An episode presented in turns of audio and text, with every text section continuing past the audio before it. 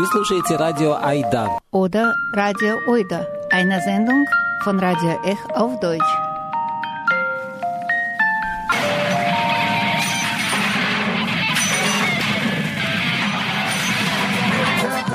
Ech Oida auf Deutsch jeden dritten und vierten Donnerstag im Monat. И Эх Оида по-немецки каждый третий и четвертый четверг в 19 часов. Hallo liebe Zuhörer, in Moskau gehen wieder Tausende von Leuten auf die Straßen. Warum? Erzählt uns Schriftstellerin Tatjana Bonch-Asmolowska im Interview mit Jan Kettmann.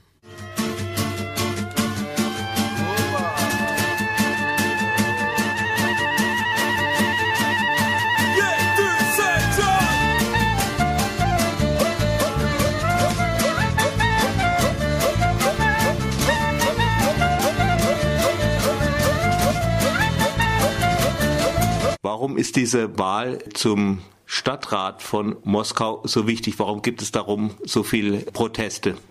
Also das ist äh, ein bisschen unerklärlich und äh, unverständlich, weil diese unabhängigen Kandidaten hätten sowieso nicht so einen großen Einfluss schon in der Moskau Duma an sich. Aber die hätten äh, ganz sicher auch in äh, Russland äh, oder auf russische Politik überhaupt keinen Einfluss gehabt, selbst wenn sie gewählt wurden.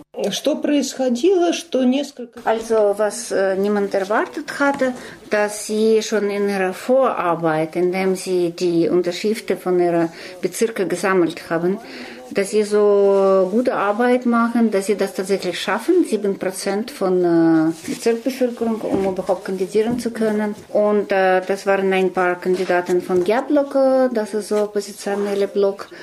Und, äh, ФБК, фонд э, против коррупции, которого und ein, президент Навальный. na, von Nawalny, der ist berühmt, berühmt für seinen Kampf gegen Korruption, äh, Äh, von seiner Front gegen Korruption. Das waren ein paar Kandidaten, die das tatsächlich geschafft haben, diese 7% zu erreichen. Und damit könnten sie theoretisch dann kandidieren. Falls sie zugelassen hätten, wahrscheinlich wären sie gewählt oder wahrscheinlich auch nicht. Und das wären ganz normale Wahlen gewesen und da wären wahrscheinlich einer oder zwei dann in, äh, in Duma in Moskau Duma.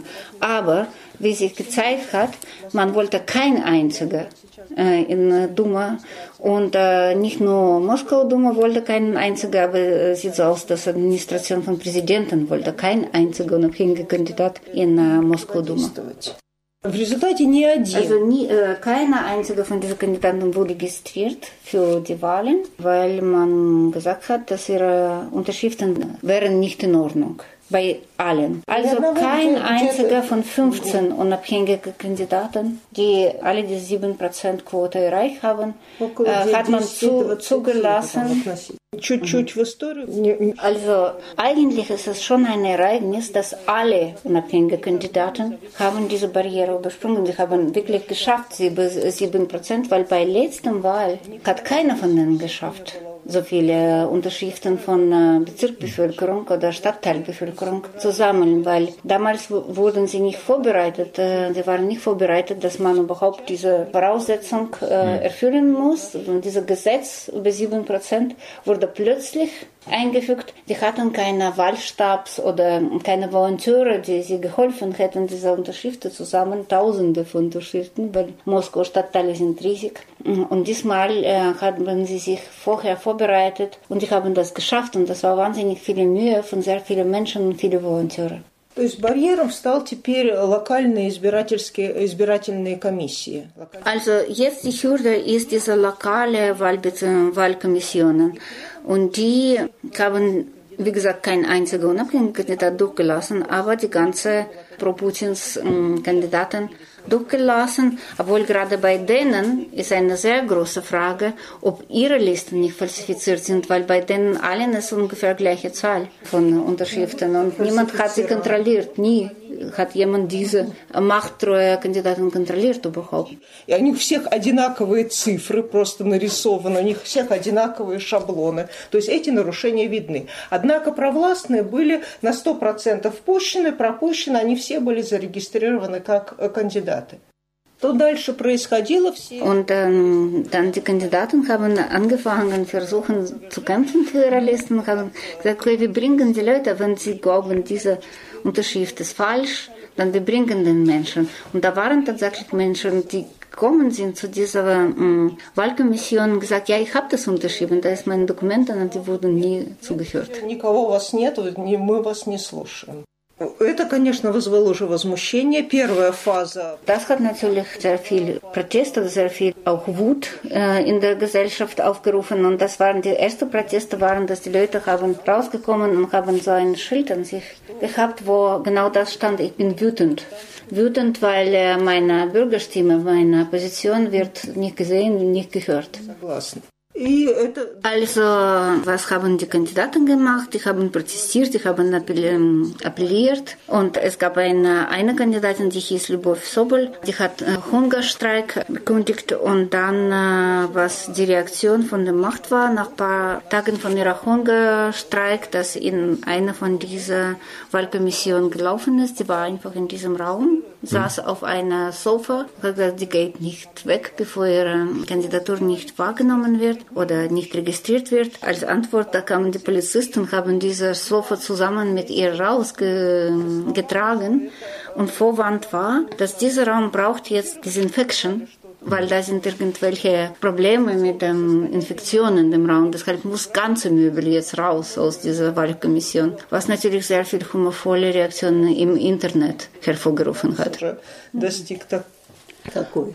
Тем временем запланирована была массовая акция, а, на, выходить на улицы с протестом, уже собирались туда очень... Dann haben auch Massenproteste angefangen und die erste Massenaktion war am 27. Juli. Problem ist, dass in Russland sind solche Massenproteste jetzt verboten nach neuen Gesetzen. Man braucht Erlaubnis, Erlaubnis hat man natürlich nicht bekommen, aber und überhaupt man kann nur allein dann stehen mit einem Plakat und dass 50 Meter von allen Seiten niemand ist. Das ist erlaubt, aber das war zu wenig. Und dann haben die Leute gesagt, okay, dann ist das aber keine Aktion, keine Demonstration, das ist einfach ein Treffen mit äh, Kandidaten und das ist erlaubt. Это, это тоже шло под лозунгами, что Москва – это наш город, мы здесь родились, мы здесь живем, работаем, мы можем прогуляться по этим улицам, нам не нужно от вас... Dazu gab es sehr viele Bilder,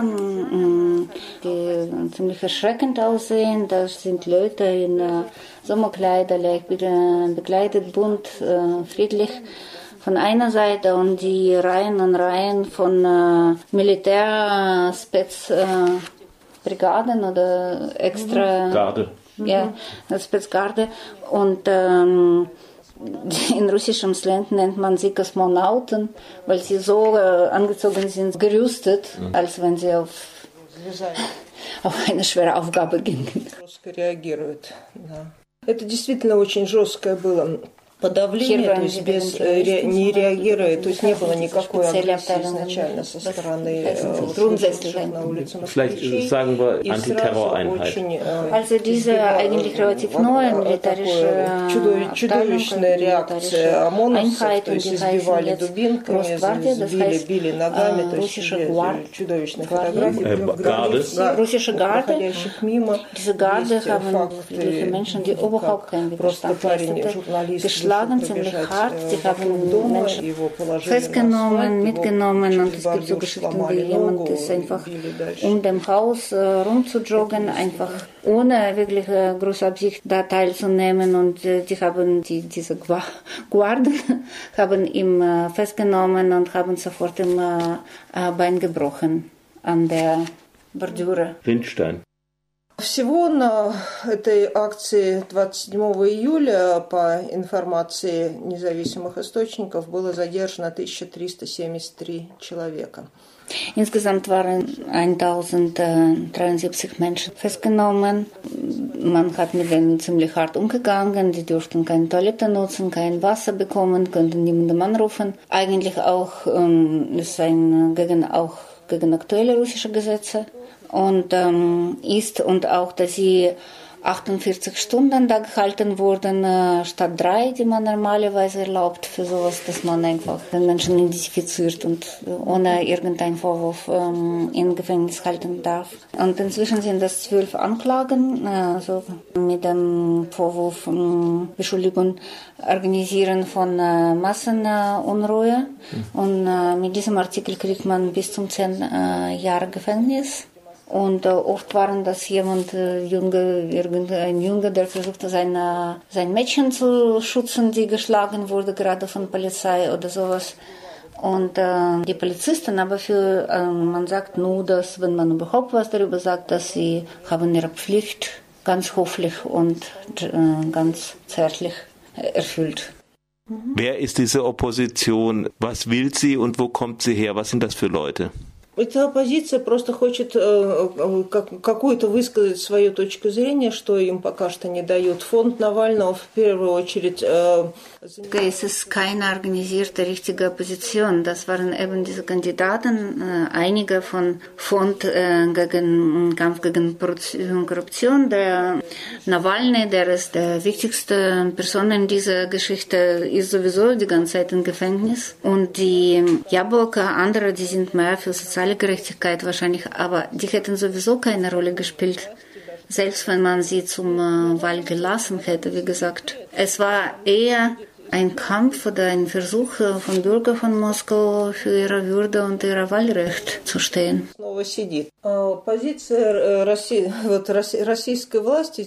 Und das ist äh, typische Logik von äh, heutiger russischer Macht, dass jeder Protest hat seine Leader, seine Anführer und äh, natürlich aus ihrer Sicht oder aus mindestens ihrer propagandistischen Aussagen jeder Protest ist durch diese Führer bezahlt von irgendwo, von irgendwelchen Mächten. Und ähm, nach dieser Logik denken sie, falls man diese Führer entfernt, gibt es keinen Protest mehr. Und daher haben sie angefangen, äh, seit Anfang August, diese Kandidaten einfach festzunehmen und dann ein äh, ganz äh, kurzes Gericht. Und sie bekommen so irgendwelche kurze kurze Urteil für Gefängnis, bis jetzt nicht so viele Jahre, aber auf jeden Fall, da sind jetzt schon Ilya Yashin, Konstantin Jaskarus, Alexander äh, Solovyov und eben diese ähm, Любовь Соболева. Соболь. Любовь Соболь. Bei dem äh, letzten Demonstration gaben die ganze, äh, die ganze Anführer, die waren schon im Gefängnis, die waren, die konnten das nicht organisieren. Die Leute kamen ganz deutlich selber. Es ging, äh, die, die wussten schon, wie grausam das unterdrückt wird. Sie mhm. gingen nur für ihre Bürgerrechte und für ihre Bürgerwürde auf die Straße. Und ähm, es wird weiterlaufen. ist. die Geschichte ist noch in Progress.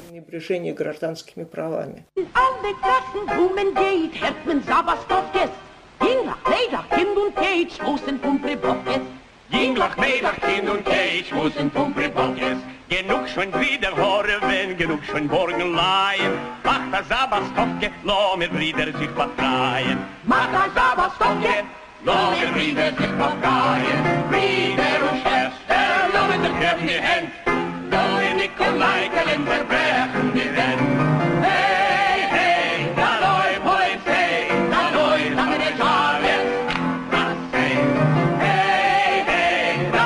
Polizei, da läuft, da bin ich alles. Was, hey. Die Geschichte, die Tatjana Bonch jetzt uns erzählt hat, hilft uns, die Grundlage des russischen politischen Systems zu erklären. Es ist ein gutes Beispiel. Nehmen wir die Wahlkommission. Diese haben genauso wie hier in Deutschland eine klar definierte Aufgabe, den Wahlprozess zu organisieren und zu unterstützen. Parallel dazu haben sie in Russland aber noch eine Aufgabe, die Kandidaten zu selektieren und die nicht regierungstreue auszusortieren, die Beschwerden von denen nicht annehmen und so weiter. Die Situation der Stadtratswahlen in Moskau ist so, dass es kaum Parteikandidaten gibt. Putins Partei ist dermaßen unpopulär geworden, dass alle Kandidaten von dieser Partei sich als Unabhängige registrieren, um gewählt zu werden. Fast alle Kandidaten sind also quasi unabhängig. Man muss also die Namen genau kennen und entsprechende Listen verteilt haben. Ganz genau aufpassen, um die Oppositionelle wegzuwerfen. Und es geht nicht um Parlament, sondern um Stadtrat. Also auch auf der lokalen Ebene soll die Logistik der Macht effektiv funktionieren. Man braucht eine Infrastruktur dafür. Das ist ja nicht Herr Präsident persönlich, der alle Wahlkommissionen besucht und die Befehle verteilt. Es geht hier um eine organisierte Machtstruktur mit eigenen ungeschriebenen Regeln und Kommunikationskanäle, die im Schatten agiert, auf mehrerer Ebene, in der Verwaltung, in den Staatsorganen, im Parlament, in der Justiz und so weiter. Diese parallele Machtstruktur ist eigentlich kriminell.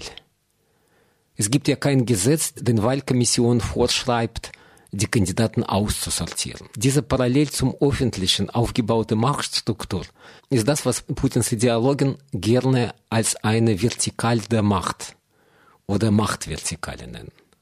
Damit entsteht eine sogenannte illiberale Demokratie. Demokratische Institutionen sind immer noch da, werden aber von einem illiberalen Machtstruktur gesteuert über mehrere Hierarchieebenen.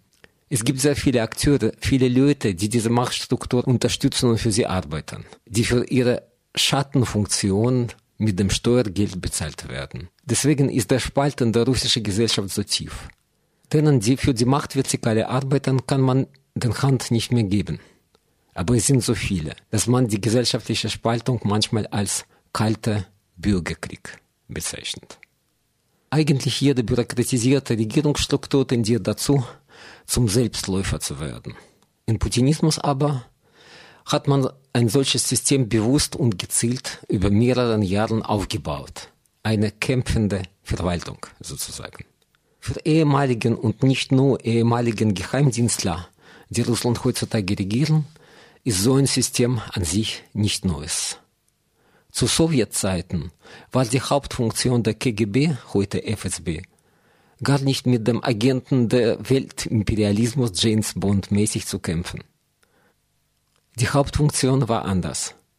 Eine in Schatten agierende Machtstruktur aufzubauen und zu verwalten. Jeder große Betrieb zu Sowjetzeiten hat eine KGB-Abteilung gehabt, passend als die erste Abteilung bezeichnet. Die Kollegen von da haben mindestens wochentlich Briefings mit Direktoren gehabt. Es war klar im Zweifelfall, wer hat hier das Sagen. An der Hochschulen, wenn ein mittelmäßiger Wissenschaftler zu KGB-Mitglied wurde, war er sehr schnell zum Doktor und Professor promoviert. Und keiner fragte, warum. Und umgekehrt. Wer mit den politischen Aussagen unvorsichtig war, war eben nicht gefördert, zu harte Sowjetzeiten auch rausgeworfen oder verhaftet. Das alles war in Sowjetunion allgemein bekannt und ganz normal. Geheimdienstler könnten sich überall als Herren fühlen.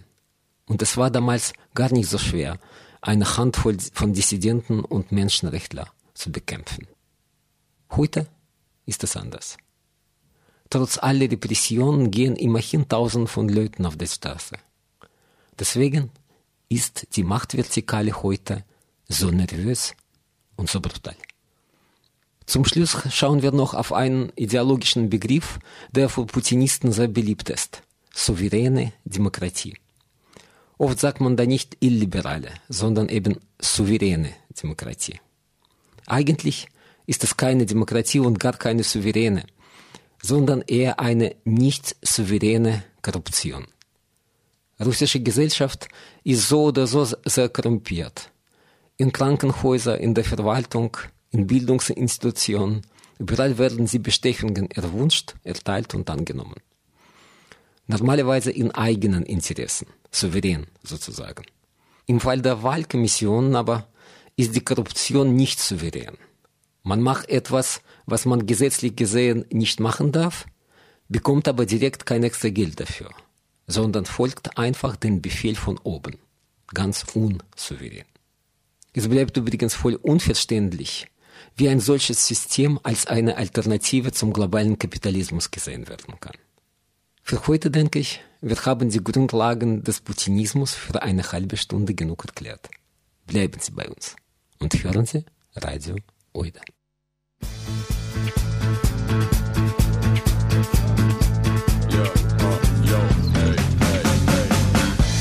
Heard the revolution disco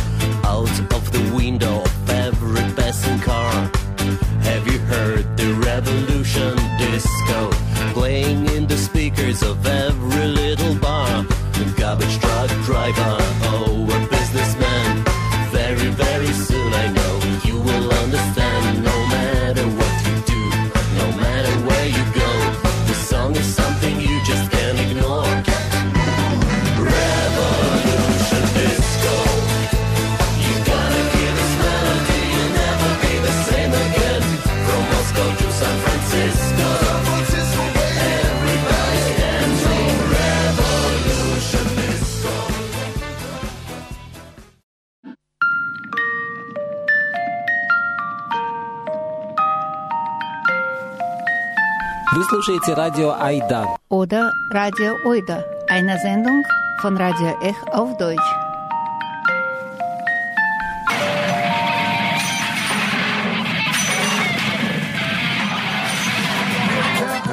Ech Oida auf Deutsch jeden dritten und vierten Donnerstag im Monat. И Эх Ойда по-немецки каждый третий четвертый четверг в 19 часов.